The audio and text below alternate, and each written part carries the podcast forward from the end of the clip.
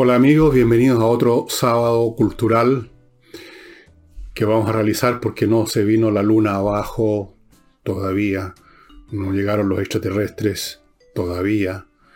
Así es que yo me tomo este día como cualquier otro a pesar de que estemos encima ya del plebiscito. Tal como les dije, lo iba a hacer igual mi sábado. Así que vamos a eso. Ustedes que se preguntarán al ver el título o los memes, ¿qué diablos es eso? Bueno, permítanme contarles una historia. Es una historia que he leído en este libro, que se los voy a mostrar en otras oportunidades, que ya se los he mostrado antes, El principio de Lucifer, una expedición científica a las fuerzas de la historia de Howard Bloom. Este libro de los años 80, pero está obviamente tan vigente como cualquier libro que acierta con algo, ¿no? Y creo que medio a medio lo hizo Bloom. En alguna parte de este libro, a propósito del tema que está desarrollando, nos cuenta una historia que contaba un antropólogo en un libro que no, lo noté cuál era, pero da lo mismo. Un antropólogo haciendo una investigación en, la India llegó a una zona donde, muy alejada de lo que llamémoslo la civilización, eh, donde coexistían en las cercanías cuatro tribus. Una de esas tribus se dedicaba a, la manufactura de alfarería, tejidos y cosas de ese tipo. Básicamente su territorio no era apto para la agricultura, qué sé yo. Bien, pero hacían eso, canastas, cestas. Otra tribu estaba justo a la orilla de un río, me imagino el Ganges o algún otro, y, o algo así, y tenían acceso a los frutos del, del, agua, o sea, los peces que andan en los ríos, o algo así. Tenían esa actividad. Pues si ustedes quieren, estaban al borde del mar, me da lo mismo. Se dedicaban a la pesca. Una tercera tribu era agrícola. Tenía, vivían en un territorio donde era posible dedicarse a eso. Y había una cuarta tribu que no hacía absolutamente nada. nada. Estaban echados para atrás. Estas tribus vivían en paz, coexistían tranquilamente, intercambiaban sus bienes de la siguiente forma.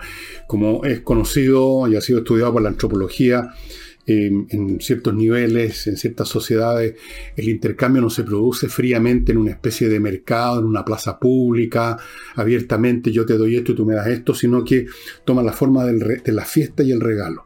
Es decir, una tribu se desplazaba al dominio de la otra, donde estaba su, caserío, su, sus chozos, lo que fuera, se armaba una fiesta. Los que llegaban, llegaban con todo lo que tenían de excedente y lo dejaban ahí. Y los, de los, eh, huéspedes, los anfitriones quiero decir, les daban a su vez un regalo a ellos de todo lo que era excedente de su producción o gran parte de ella. Y así, todas estas tribus intercambiaban bienes de esta manera, todos obtenían lo que necesitaban dando los excedentes de lo que ya no necesitaban. Y allí la pregunta viene, ¿qué pasaba con la cuarta tribu de los que no hacían absolutamente nada? No, no manufacturaban ninguna cosa, no pescaban nada, no cultivaban nada. Y eran los más visitados. Eh, todos los miembros de las otras tres tribus los iban a visitar a dejarles sus productos. Entonces, cuando estaba leyendo esto, y usted que está escuchando se dirá, bueno, ¿qué es lo que daban a cambio? Daban control, daban un cuenteo. Se suponía que todos los miembros de esta otra, de esta cuarta tribu de ociosos, frescos de raja es la palabra, eran todos brujos, eran todos capaces de invocar fuerzas misteriosas, eran todos capaces de mantener con vida a, a quienes los contrataran, llamémoslo así, o los regalonearan, eran capaces de mantenerlos en salud, de alejar los malos espíritus. Y llegaban entonces los miembros de las otras testigos a dejarles sus cestas, sus pescados o sus lechugas o lo que fuera, a cambio de nada, a cambio de unos pases, de unos rituales, de nada. Nosotros sabemos que de nada. Pero para los miembros de esas otras tres tribus no era nada, era una sensación de seguridad, de que estas fuerzas incontrolables que están siempre alrededor de nosotros, que están, son invisibles, que en cualquier momento nos pasa algo, iban a estar bajo control gracias al arte mágico de estos brujos de la cuarta tribu de ociosos. Interesante, ¿no? Lo que esta gente de la cuarta tribu entregaba era control, la sensación de control, que es una cosa tan real como la sensación de comerse un pescado o una lechuga, aunque sea intangible. Es un bien que no se produce más que en la imaginación de los consumidores, pero que es real en ese plano y eso es suficiente. Y ahí está el tema que se desarrolla en este libro y se desarrolla en muchos otros, el de los memes. Vamos ahora a una definición de los memes porque están presentes aquí ya y en todas partes, no solo en esas tribus. El meme es un nombre que le dio a alguien, no, no sé quién exactamente, bautizó de esa manera a ideas autorreplicantes, convicciones que se replican y que se expanden como un virus. Ideas, sistemas de ideas, discursos políticamente correctos, religiones, todos son memes. Según este autor, a lo largo de millones y millones de años en la historia de nuestro planeta, y en la aparición sucesiva de organismos biológicos cada vez más complicados que terminan, o, hasta el momento por lo menos llegan hasta el Homo sapiens sapiens, el mecanismo de autorreplicación ha sido vehiculado por los genes. Más de algún ensayista, filósofo biólogo ha dicho que en realidad todo lo que hacemos nosotros, todo lo que hacemos las criaturas vivientes, es en favor de la supervivencia y expansión de un gen. El gen es el verdadero protagonista de la historia. Un gen de lo que sea quiere sobrevivir y quiere expandirse y para eso nos usa o usa a las criaturas dentro de las cuales está vigente ese gen para que mediante la reproducción, la supervivencia, la lucha, eh, los afanes de la vida, ese gen pueda subsistir y propagarse lo más posible. Pero, dice Bloom, llegó un momento cuando aparece el ser humano y por lo tanto aparece esta otra entidad que son las sociedades, que son superorganismos, no son cosas tangibles. Nadie puede tocar una sociedad, es un sistema de relaciones y las relaciones no tienen sustancia. Por ejemplo, la relación espacial no tiene sustancia. La distancia que hay entre este lápiz y el micrófono que está aquí es real, la distancia, pero no se puede tocar. Es una relación en el espacio y en el tiempo. Y en estos superorganismos, dice Bloom, y seguramente otros autores, el nuevo mecanismo y muy efectivo de autorreplicación y de expansión es el meme. La idea que se instala en una mente primero, se desarrolla en una mente porque no vienen del aire, y en ciertas condiciones captura la atención de otras, se expande y a partir de ahí genera órdenes sociales, conductas, comportamientos, valores, movimientos, guerras, matanzas, lo que sea.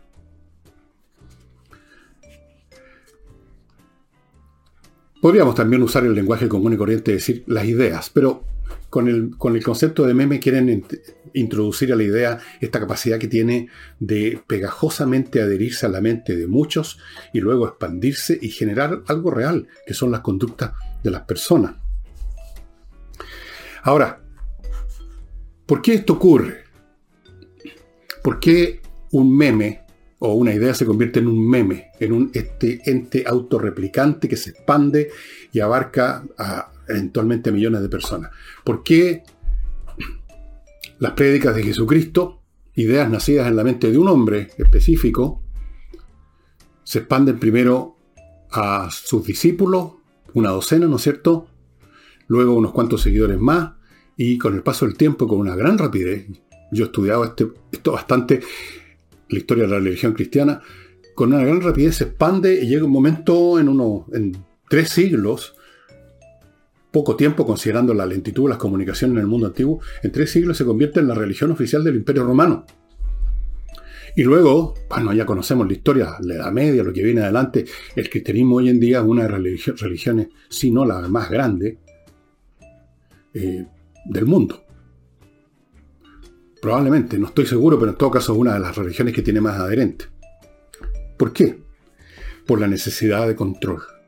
por la necesidad de eliminar la ansiedad que produce el constatar o sospechar o intuir que nos movemos en un medio absolutamente imprevisible, que nos rodean infinitos peligros de los cuales no tenemos idea y que en cualquier momento salta la liebre.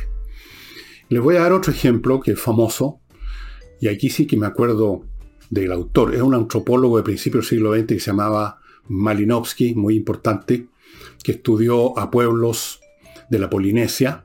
Tiene un libro sobre eso. Esto creo haberlo estudiado hace millones de años en la universidad. Y investigó la conducta de los isleños, cuya actividad principal de supervivencia en una isla de, no muy gran tamaño y sin mucha vegetación, salvo quizás la, algunos árboles que daban frutos, qué sé yo, cocotero, cosas así, pero en general su fuente de alimentación era la pesca. Pero la pesca es una actividad riesgosa, especialmente si la tecnología de la pesca está basada en unas piraguas que se sacan al mar. En cualquier momento hay un mar picado, una tormenta, y, se, ahogan todo casi todo. Eh, o no hay peces en ese momento y se mueren todos de hambre. Es una actividad riesgosa. Es por lo tanto una actividad que generaba o que era capaz de generar mucha ansiedad. Iremos a volver de la, de la expedición de pesca, iremos a encontrar pesca, llegaremos con la piragua llena de pesca o nos vamos a ir al fondo del océano. Eso es todos los días o día por medio, no sé con qué frecuencia salían a pescar, probablemente todos los días. Es algo que una mente humana no puede, no puede, no puede resistir. Entonces, antes de salir a pescar, notó este Malinowski, en ese instante llevaban a cabo una serie de rituales mágicos para conjurar a las fuerzas del mar o lo que fuera. Y esto les permitía salir a un mar que iba a ser igualmente peligroso, con o sin rituales mágicos, pero ellos al menos con la idea más tranquilizadora de que algo habían hecho para controlar lo incontrolable. Y notó el mismo Malinowski que en cambio cuando estos isleños eh, se dedicaban a pescar en islas que además de estar por supuesto rodeados de océano, tienen en el interior un pequeño lago donde no hay ningún peligro, donde no hay tormenta, ahí no se molestaban en hacer ningún pase mágico. Ahí no era necesario porque no había ninguna ansiedad. Miren qué interesante.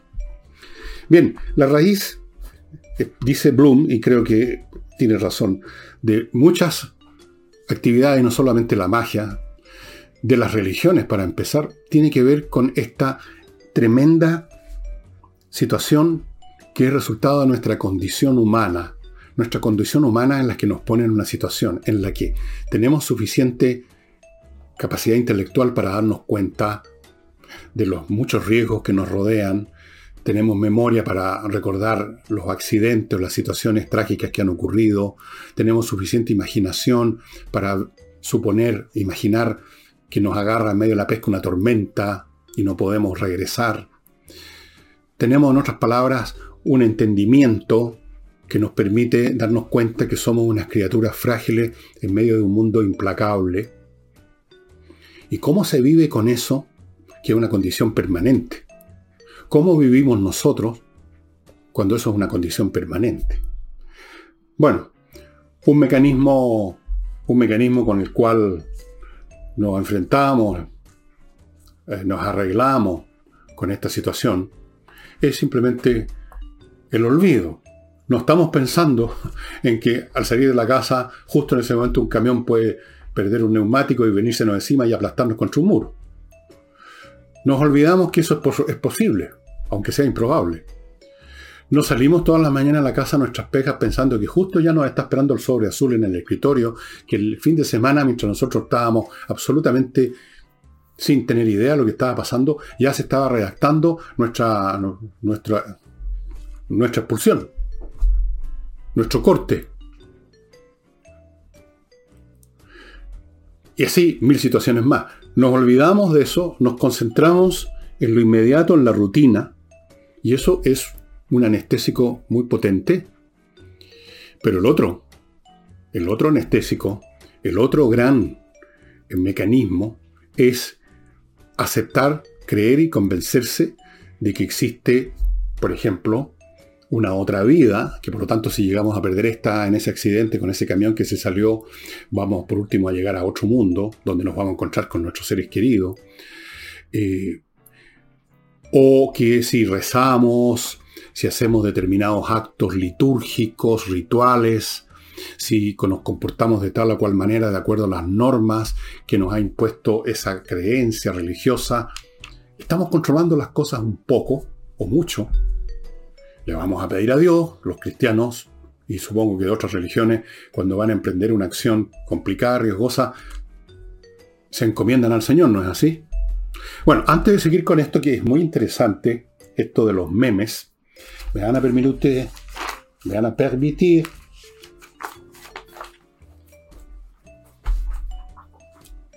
recordarles un par de cosas. Por supuesto, a propósito del olvido, siempre olvido dejar esto a mi lado aquí, o casi siempre.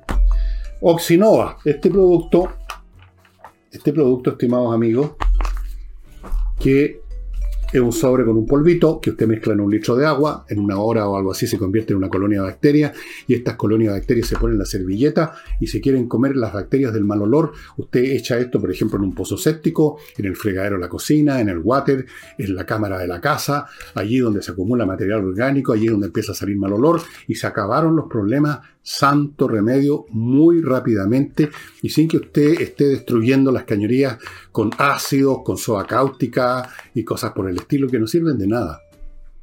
No sirven de nada. Este producto fue desarrollado en Estados Unidos hace unos 15, 20 años, fue tremendamente exitoso, es tremendamente exitoso y lo está haciendo ahora en Chile. Es realmente impresionante cómo actúa este polvito. ¿Cuánto dura el efecto? Se pregunta usted. Mm, seis meses más o menos. Bueno, usted agarra otro sobre y repite la operación y así sin ningún problema. ¿Dónde se adquiere esto? En el sitio web que está apareciendo a mi derecha. No lo va a encontrar en ninguna otra parte. Continúo con avanzar. El Centro Médico Especialista en Temas Psicológicos es un centro médico psicológico integral que lo atiende en materias de psiquiatría para adultos, psicología para todas las edades, fonoaudiología infantil, pues llevan a cabo evaluaciones, peritajes con test de Rorschach, evaluación neuropsicológica, etcétera, muy importante hoy en día en que hay tanta gente y especialmente tantos niños jóvenes con desarreglos nerviosos que un lego no detecta o los detecta tardíamente cuando ya puede ser un poco difícil la recuperación y pueden ocurrir tragedias.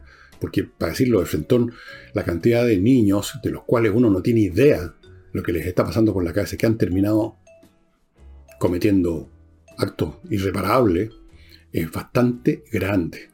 Yo, yo solo, que no me muevo en este mundo mucho, conozco ya varios casos. Así es que si usted nota cualquier cosa rara, o en usted mismo, o en su cónyuge, el Centro Médico Avanzar atiende online o presencialmente, póngase en contacto con ellos.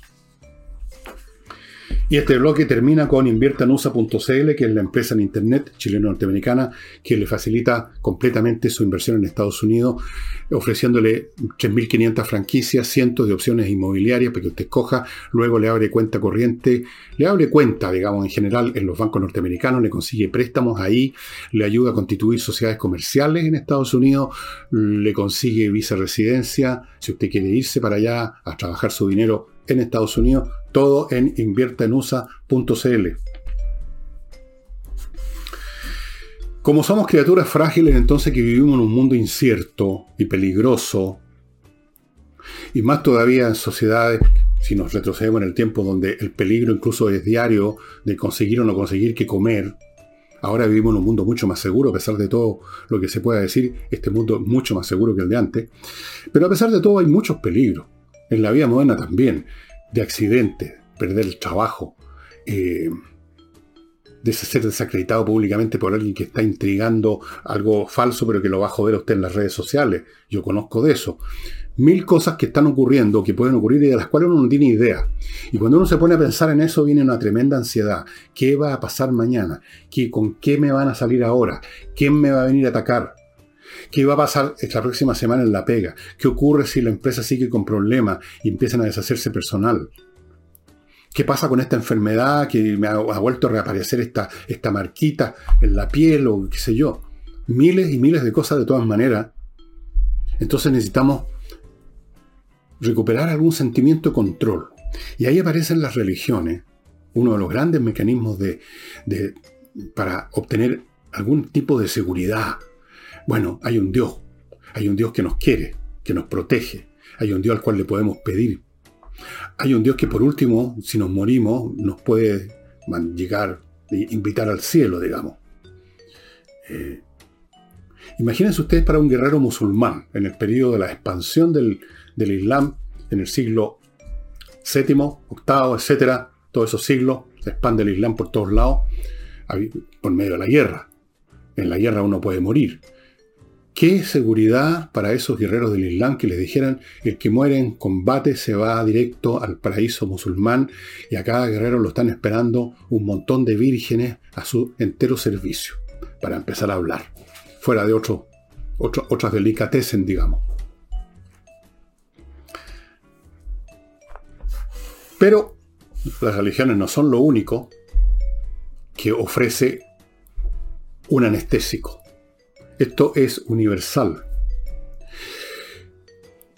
Mencionaba acá Bloom en este libro que se lo recomiendo mucho, El principio de Lucifer, que es un libro tremendamente realista, a mí me sirvió mucho. No es que me pegara el cachufazo recién leyendo este libro de, una cosa, de muchas cosas que yo ya sabía, que había visto por mi cuenta, pero en esos casos, cuando uno se encuentra con lo mismo, expresado por un autor distinto y que quizás lo expresa mucho mejor, uno queda reafirmado su idea, tiene más control sobre su conocimiento. Bien, cuenta este caballero que cuando Isaac Newton desarrolló su, su teoría de la gravitación universal y produjo una tremenda revolución científica, filosófica, epistemológica, llamemos en el siglo XVII y de ahí para adelante. Mucha gente, incluyendo el propio Newton, creyeron que estaban yendo mucho más allá de lo que en realidad la teoría de la gravitación ofrece. La teoría de la gravitación no nos ofrece en absoluto una explicación entera del comportamiento del universo, ni mucho menos. Nos ofrece una explicación que además ha sido superada, por supuesto, acerca del comportamiento de los cuerpos materiales en ciertas condiciones eh, que se atraen entre sí de cierta manera. Acuérdense ustedes, en proporción a sus masas e inversamente proporcional a las distancias es una explicación válida en un ámbito súper restringido del mundo físico que nos rodea. No nos sirve para explicarnos los procesos biológicos, no nos sirve para entender por qué existe la vida y no hay pura materia inerte. Y sin embargo, los que se deslumbraron con la teoría de Newton, que ofreció explicación a cosas que hasta ese momento no se entendían bien,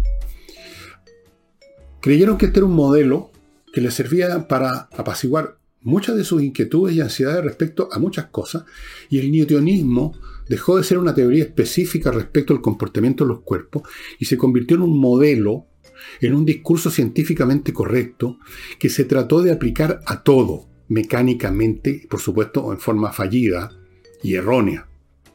Pero para quienes lo tomaron, para estos intelectuales o estas personas, estos legos que leían y que leyeron a los, principales la teoría de Newton y la pudieron entender, que no requiere una matemática muy elevada de todas maneras, pero para su época el cálculo diferencial recién estaba empezando a ser inventado, ahora es, un commodity, pero en esa época no lo era. Pero para los que lo estudiaron, eh, aparecía como un instrumento maravilloso para aliviar todas las, todas las tensiones, todas las ansiedades, para entenderlo todo y se convirtió, por lo tanto, y suele ocurrir con todas las teorías científicas, en un obstáculo en muchos sentidos para el desarrollo de, la, de, de las ciencias sociales y de muchas otras donde se trataba de meter a la fuerza el newtonismo.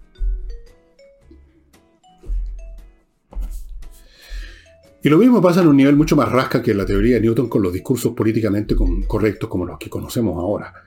¿Qué es lo que es un discurso políticamente correcto?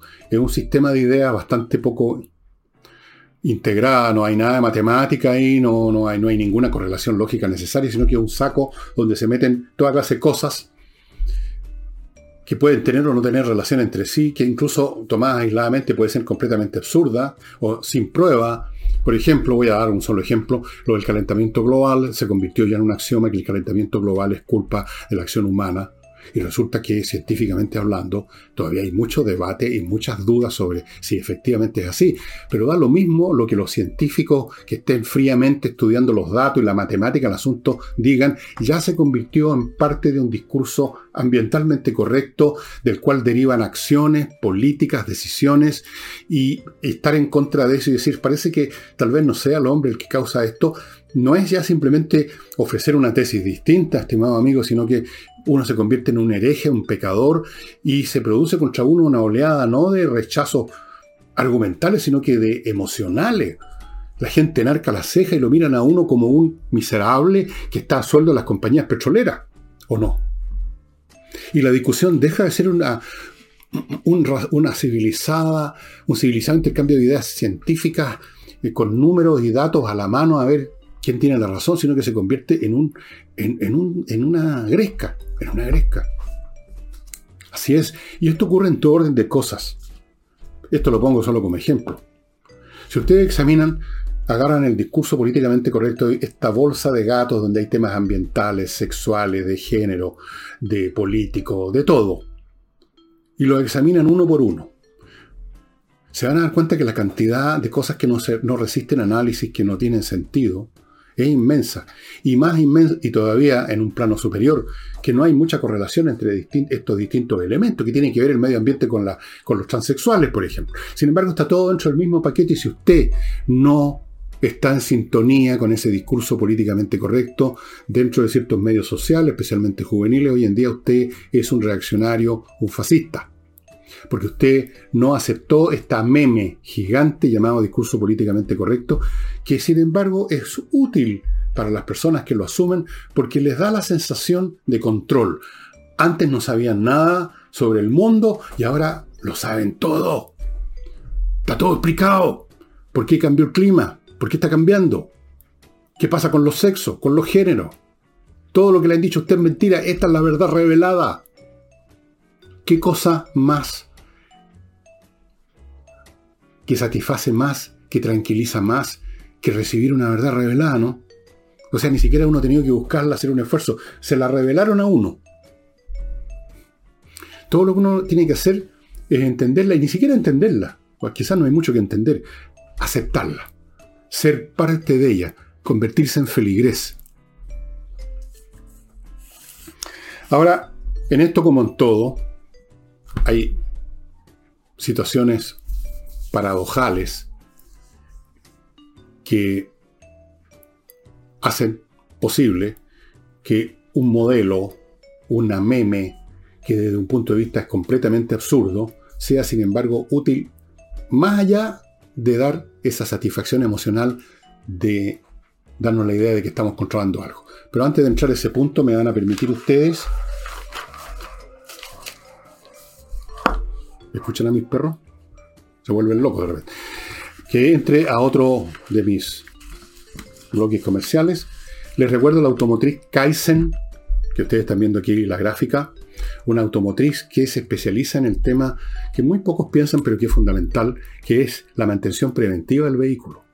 Cosa que usted no tenga que pagar una, brutalidad porque se le echó a perder la caja de cambio automática, que es muy costoso, porque resulta que antes de que eso pasara, usted lo llevó a Kaizen, cacharon por un ruidito o por una, alguna medición que habían problemas y lo arreglaron mucho antes que se echara a perder, y eso es bastante más económico. La medicina preventiva es más económica que ir a un hospital, ¿no es cierto?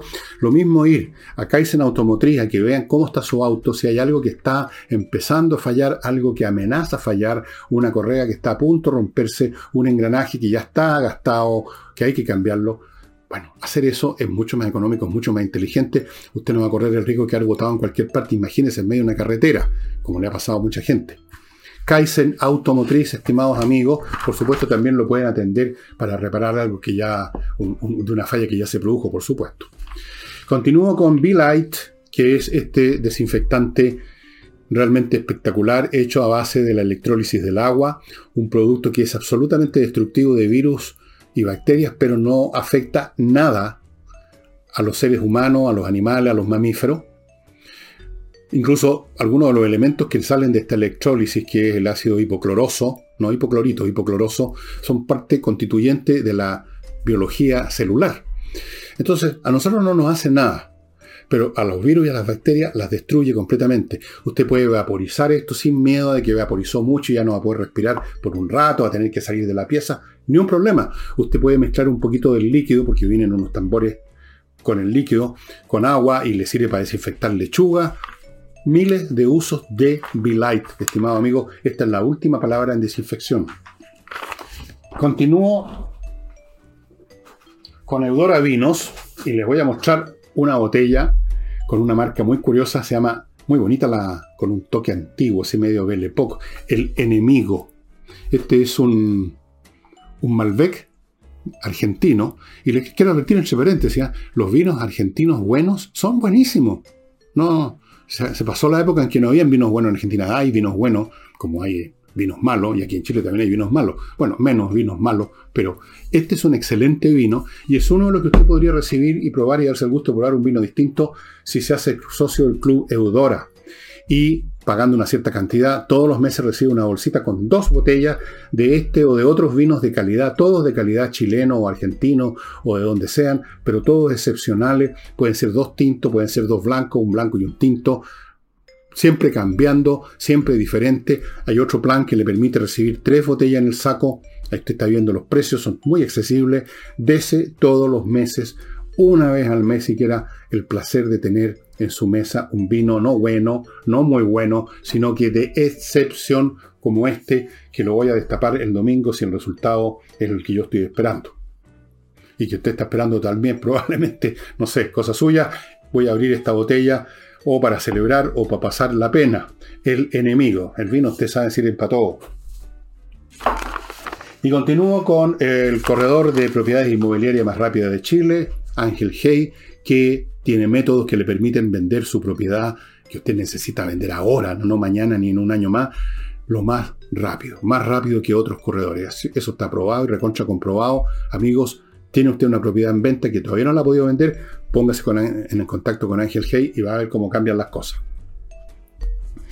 Les decía que los modelos, porque estos son modelos mentales, un, meme es una doctrina o una teoría científica, o una religión, o la idea de que los tipos de la tribu del lado son capaces de mantenerme a mí en buen estado de salud.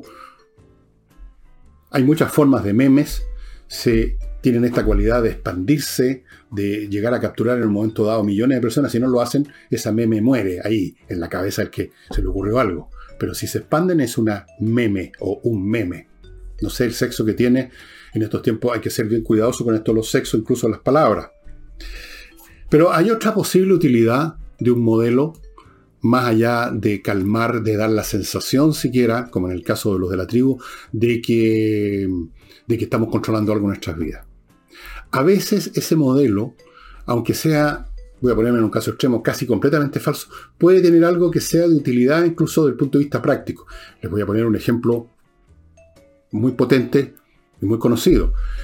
La astronomía de Ptolomeo, la, la concepción acerca del sistema solar de Ptolomeo, que fue un astrónomo activo en Alejandría, en la época helenística, eh, no me acuerdo si en el siglo III, en el IV, por ahí después de Cristo, según el cual la Tierra es el centro del sistema solar y todos los demás, los planetas y todo lo demás gira alrededor de la Tierra. Lo cual es, por supuesto, usted sabe, falso. Pero para poder conciliar la observación que se tenía de lo que se llamaban en esa época las estrellas eh, que se mueven, eh, que eran los planetas, las estrellas que las verdaderas estrellas no se mueven nunca para nosotros, porque están tan lejos que el movimiento de la Tierra eh, no, hace, no, no, no, cambia, digamos, nuestra posición relativa en realidad con respecto a la estrella fija. Ya. Lo hizo tan bien, tan sofisticadamente, que servía para hacer pronósticos dentro de ciertos marcos, pronósticos, digamos, astronómicos, eh, que eran útiles, a pesar de ser falsa en su esencia. Y hay muchas teorías falsas en su esencia, o en su mayor parte, que ahí tienen, no voy a decir un núcleo de verdad, porque eso ya indicaría algo importante si es el núcleo, sino que una parte de verdad que puede estar en la periferia, que puede ser de utilidad. Y gracias a esa utilidad, más esta sensación de confort, esta sensación de que tenemos un control, aunque solo sea porque creemos que sabemos cómo funcionan las cosas, esas teorías pueden durar y duran muchísimo tiempo, como duró el sistema Ptolomeo. Tuvo que llegar Copérnico siglos y siglos y siglos después para decir, amigos, y lo dijo, tuvo que decirlo con cuidado para no le, viniera la iglesia encima. El Sol es el centro del sistema solar, no, no, no nosotros. El Sol. Pero lo de Ptolomeo había servido todo este tiempo. Todos esos siglos, de los siglos. Amén.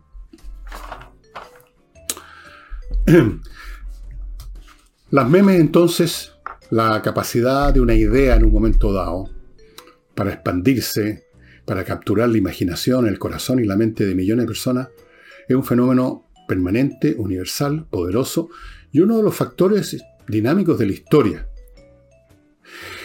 Hay muchos, o han habido muchos sociólogos, historiadores, economistas, el propio Marx, que tenían una concepción materialista de la historia, en virtud de la cual esto de la idea es una cosa vaporosa que no tiene ni un peso, las ideas son solamente, como lo llamarían los marxistas, un epifenómeno de la realidad, lo, lo que realmente tiene poder, digamos, causal en la historia son las fuerzas materiales, los métodos, los modos de producción, el desarrollo de esto, el desarrollo de lo demás, además. Pero eso es una manera bastante simplista de ver las cosas porque incluso el desarrollo de las tecnologías, que es uno de los factores principales, tiene que ver con ideas que se desarrollaron en la mente, percepciones, concepciones, hipótesis, invenciones que llevan a que se materialicen en última instancia en una cosa tangible, que tiene a su vez efectos tangibles, pero todo se originó en una cabeza.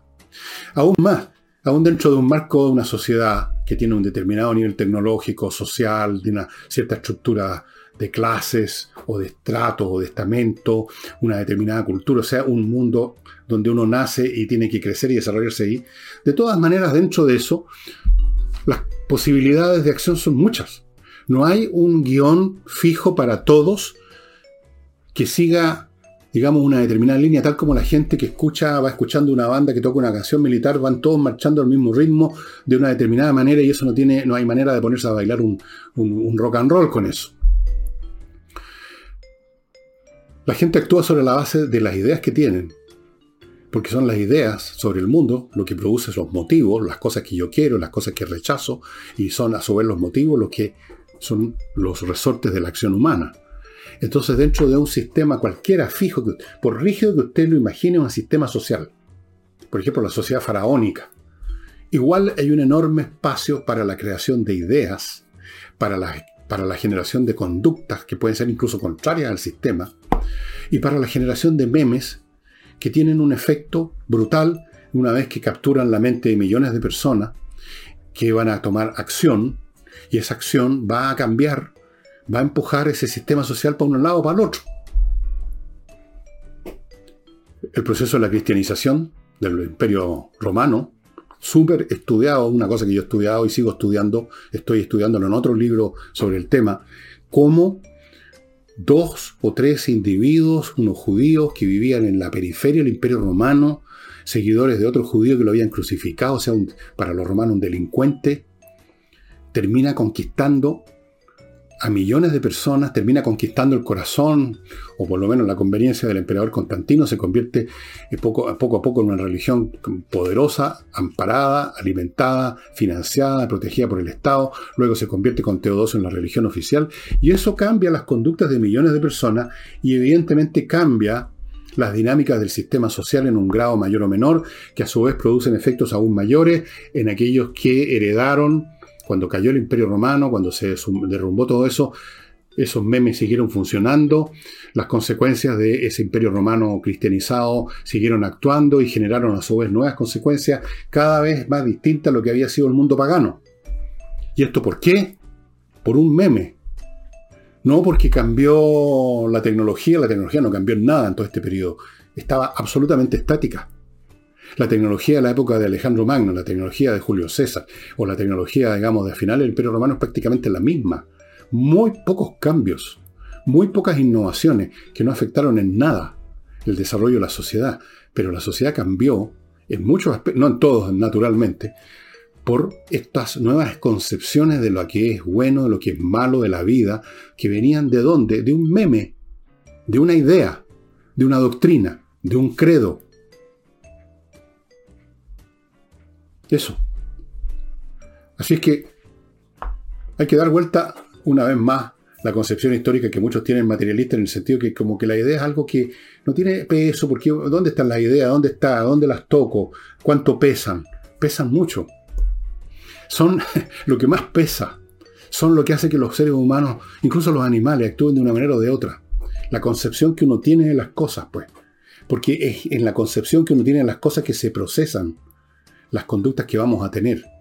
Incluso los intereses materiales más materiales y, elementales que usted imagine, como la necesidad de alimentarse, están procesados.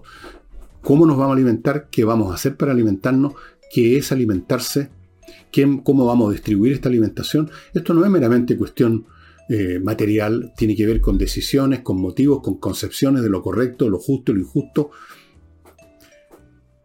Funcionamos en la mente, estimados amigos, ahí se procesa todo y de ahí derivan conductas que cambian esa cosa que parecía tener una autonomía total, el mundo físico. El mundo físico es resultado de lo que hacemos en él nosotros, con nuestras ideas.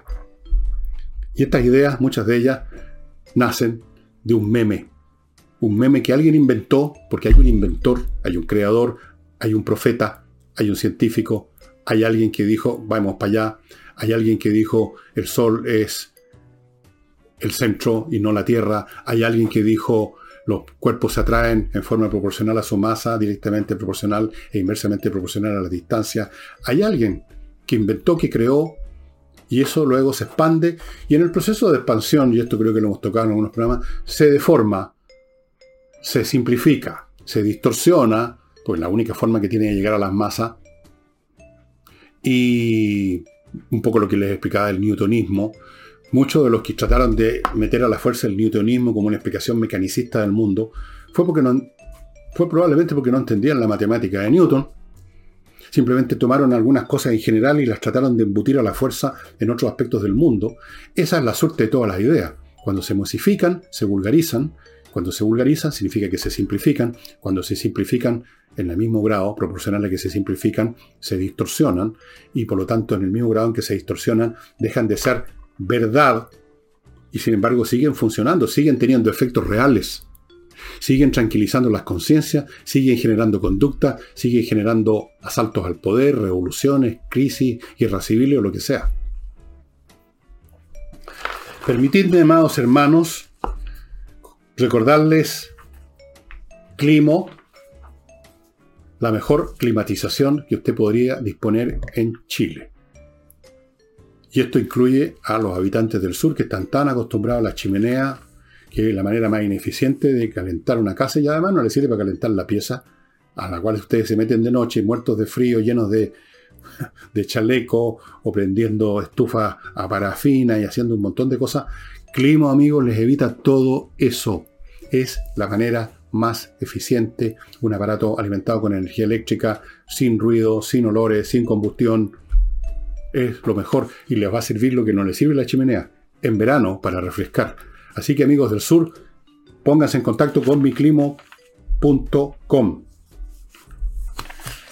Y Espacio Ajedrez les tiene una gran noticia. Los cursos ya se repletaron, no hay más que hablar. Pero, pero, pero, están disponibles para ustedes ahora. A ver, ¿dónde lo puse? Permítanme buscar dónde lo puse, estimados amigos. Acá.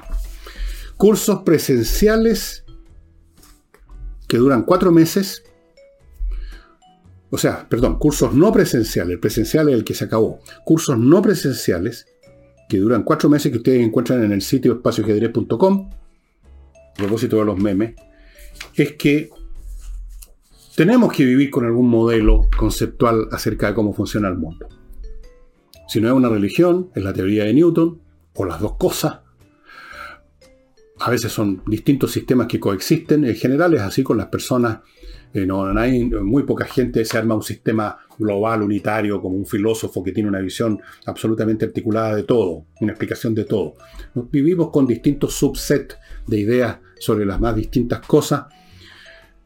Tenemos que hacerlo por, para sentir que tenemos algún control, que tenemos algún control comprendiendo y porque tenemos algún control porque algún elemento de esa meme o de ese sistema nos puede ayudar en, en los hechos, pero para evitar las tonterías en que se cae cuando uno se convierte en feligrés de un meme, cuando uno se convierte, en otras palabras, en juguete de un meme, se convierte en un